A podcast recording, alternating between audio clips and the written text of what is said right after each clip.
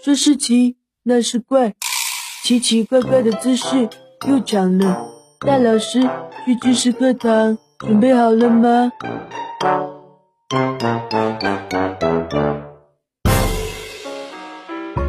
各位好，欢迎来到大老师去知识课堂，我是大兵。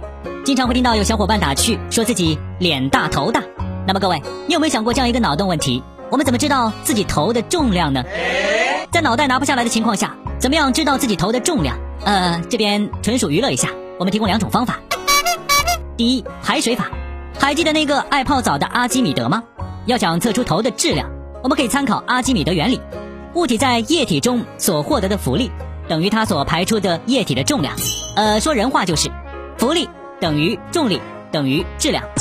虽然头和头的密度有差距，装满了知识，鉴定为高密度，全是脑洞，鉴定为低密度。但是从整体来看，人体平均密度和水差不多。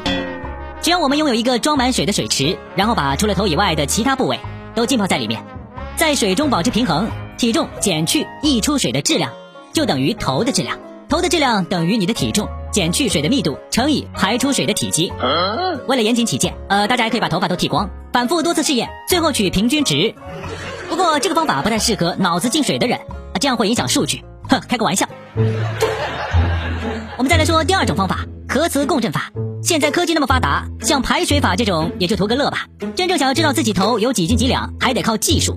比如可以用核磁共振仪扫描人体的内部结构，对人体头部的每个结构分别计算密度和体积，得到一组完整的头部模型，最后计算得出质量。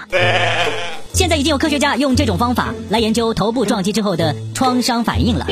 查了各种资料，发现前人很早就对头的质量产生了兴趣。如果不考虑大头儿子、小头爸爸那种情况，人体头的重量大概是在四点五到五千克之间，相当于十瓶矿泉水。不过话说回来，光知道自己的头有多重其实不够，我们最好还要知道的是：第一，多关照一下自己的脖子，因为不像身体的其他部位，头这个部位活动频率贼高了，而且常年只有脖子顶着。虽然平时头也只有五千克左右，但是只要我们稍微一动，脖子的压力就会急速上升。